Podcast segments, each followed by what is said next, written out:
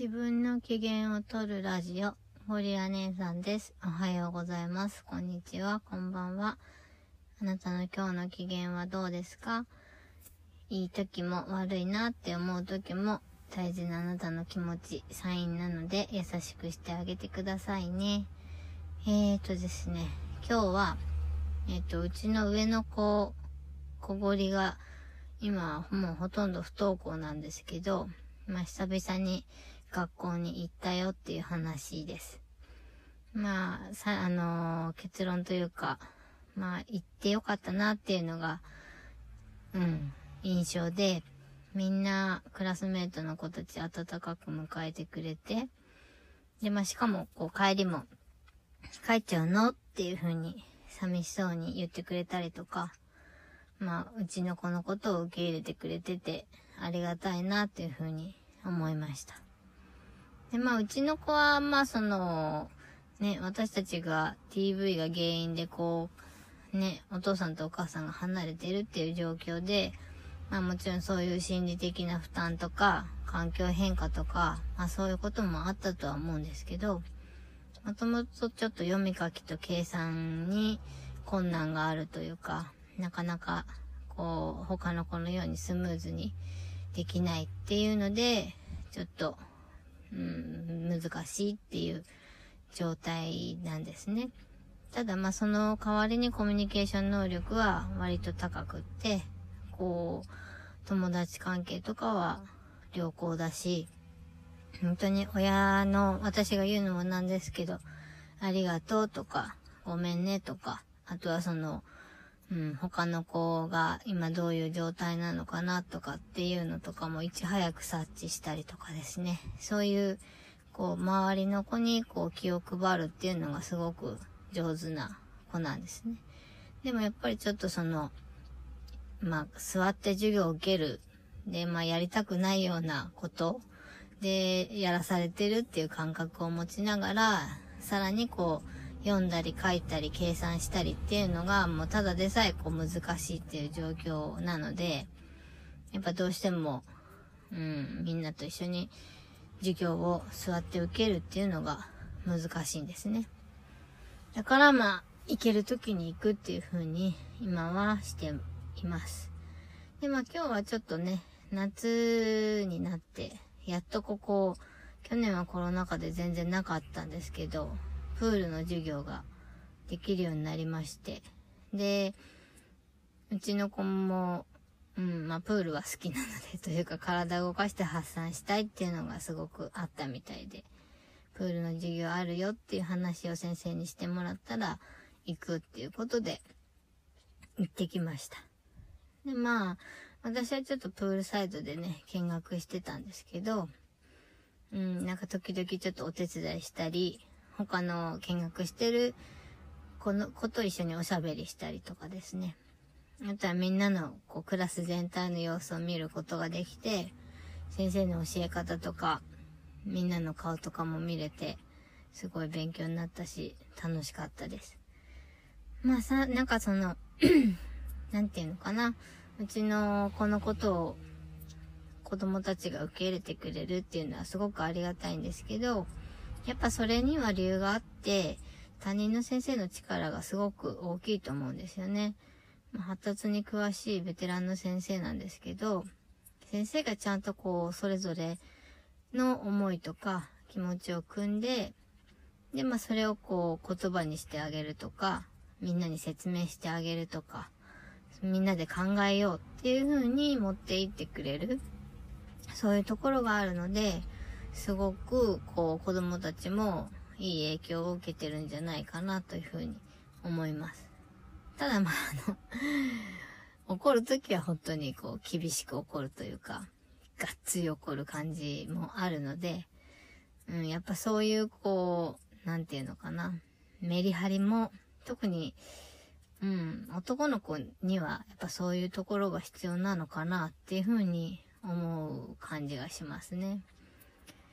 で、まあ、まあ具体的には、うん、例えば、なんかこうママのせいで何々が持ってくるの、何々を持ってくるの忘れちゃったとかっていうふうに言い訳する子とかには、まあ最後は自分しかないんだよっていう風に、まあ諭すというか笑いながら言うとかね。あとはそのうちの子が、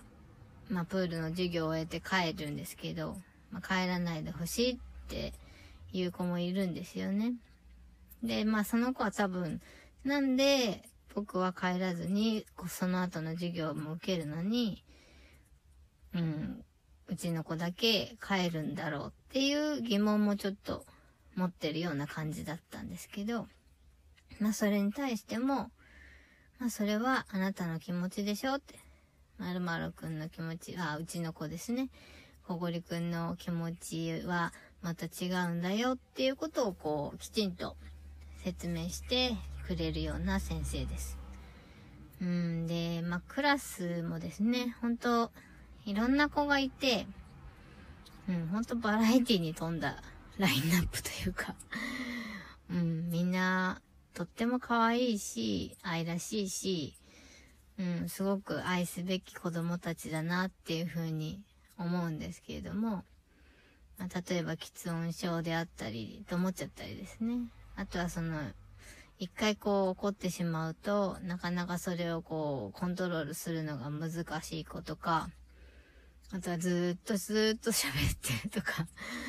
今日私はその子と、その子がちょっと見学だったので一緒に喋ってたんですけど、ずっとこうプールにいるアメンボのことを追っかけてというか、実況してるんですよね。アメンボがなんとかでどうとかでどうしました、こうしましたっていうのを喋ってて、もうなんか、喋ったり動いたりとかしてないと落ち着かないというか、うん。でも、本当にコミュニケーション取れないわけじゃないし、すごく可愛いし、面白い子だなっていうふうに思いました。あとは、うん、やっぱその、まあ、別のタイプですけど、多動の子とか、あとは、うん、みんなの前で自己紹介とかってなると、喋れなくなっちゃう子。うん、何でしたっけ？場面なんとか症っていう、確かなんか、そういうのもあったと思うんですけど、そういうのがあって、なかなかこう、言葉が出なくなってしまう子もいたりします。まあもちろん、全然普通の子もいるし、運動得意な子もいるし、うん、のんびりな子もいるし、まあ勉強が好きな子もいるし、すごい、うん、なんか、面白い、個性的な子たちが揃ってる素敵なクラスなんだなっていうふうに思いますね。で、やっぱりこう、そういった一人一人の個性を先生が一人一人三つ、三つつですね。うん。で、やっぱ受け入れて、まあ、時にはこう厳しくもするけれども、まあ最終的にはその、許すというか、うん、受容するっていうことですよね。で、あとは、先生ご自身も、まあできない、自分も完璧ではないんだよっていうことで、自分の弱さも先生も見せ、先生ご自身がこう見せているっていうのも素晴らしいなというふうに思います。まあなんかこうよく自分がされて嫌なことは人にはしないみたいなそういう話は聞くんですけど、うん、そうじゃなくて、なんていうのかな。その人がされて嫌だと思うことはしない。やっぱりそれぞれ個々に違った人間なんだから、そういうその子たちのそれぞれの思いをちゃんと見極めて寄り添って嫌だって言われたらもうそれはしないとかね。自分がいいと思って良かれと思ってやっても相手がっていうこともあると思うからそこはちゃんと受け入れて、まあ、慎重に交渉していくというか折り合いをつけていくというかですね。そういうことをこう一人一人がね、選んで、うん、みんなでより良い関係づくりができたらいいなっていうふうにきっと先生が思ってるんだろうなというふうに思います。まあ、うちの子は放課後に、あの、学校に、まあ、担任の先生のところに会いに行ったりとかですね。まあ、いくつかちょっと行く場所があって、顔出して、こんにちはってして、うん、お知らせとか宿題とかもらって帰ってくることが多いんですけど、やっぱりまあ、どの先生も本当に、まあ、来てくれてありがとうっていう風な姿勢でいてくれるし、こう毎朝ちょっと私は、あの、ね、連絡を取り合って、こう、先生とお話をさせていただくんですけども、うん、なんか電話するのも結構気が重いってお母さんもよく聞くんですけど、少なくとも私はそんなことは全然なくてですね、その、先生同士の連携も取れているし、まあ、交通先生以下、職員の皆さん、みんな、こう、温かいなというふうに思って、信頼できています。うん、まあ、私たちがこうね、すごい状況でこっちに来たっていうのももちろん知っているし、まあ、その辺のことも含めての対応であるとは思うんですけど、でもまあ、うちの子もそれのままでいいんだよっていう風にしてもらっているおかげで、みんなも受け入れてくれるし、こうして久々の学校で、プールでみんなと一緒に授業が受けられて、私自身も、うん、子供もうちの子も良かったなって思いました。うん。うん、楽しかったって言ってたんで、きっとそう思ってると思います。はい、今日はこんな話でした。またね